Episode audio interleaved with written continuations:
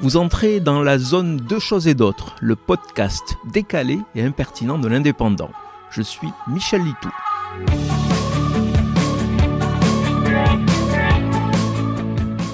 Plus qu'une mode, c'est un véritable phénomène de société qui traverse nombre de médias.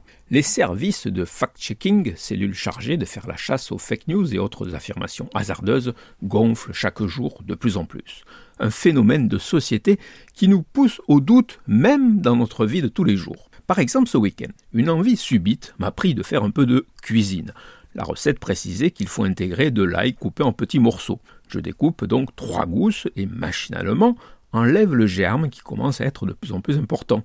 Mais pourquoi enlever le germe de l'ail? Est-ce nécessaire? D'où me vient cette habitude?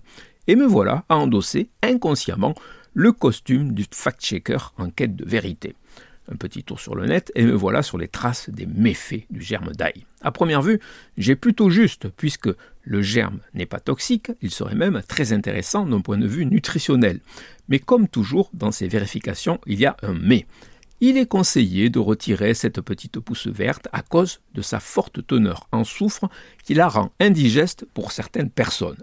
Bon, donc j'ai à moitié vrai.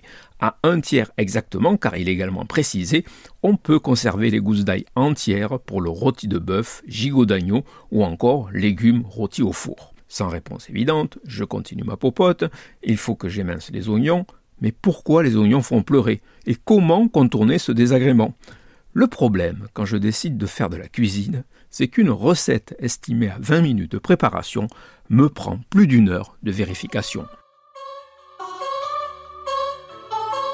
Vous venez d'écouter Deux choses et d'autres. Je suis Michel Litou.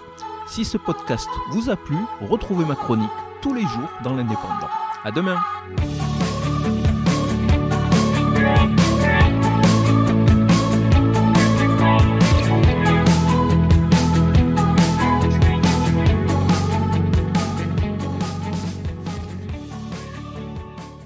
Retrouvez cette émission et toutes nos productions sur Radio Indep et en podcast sur l'indépendant.fr, nos réseaux sociaux et votre plateforme de streaming favorite.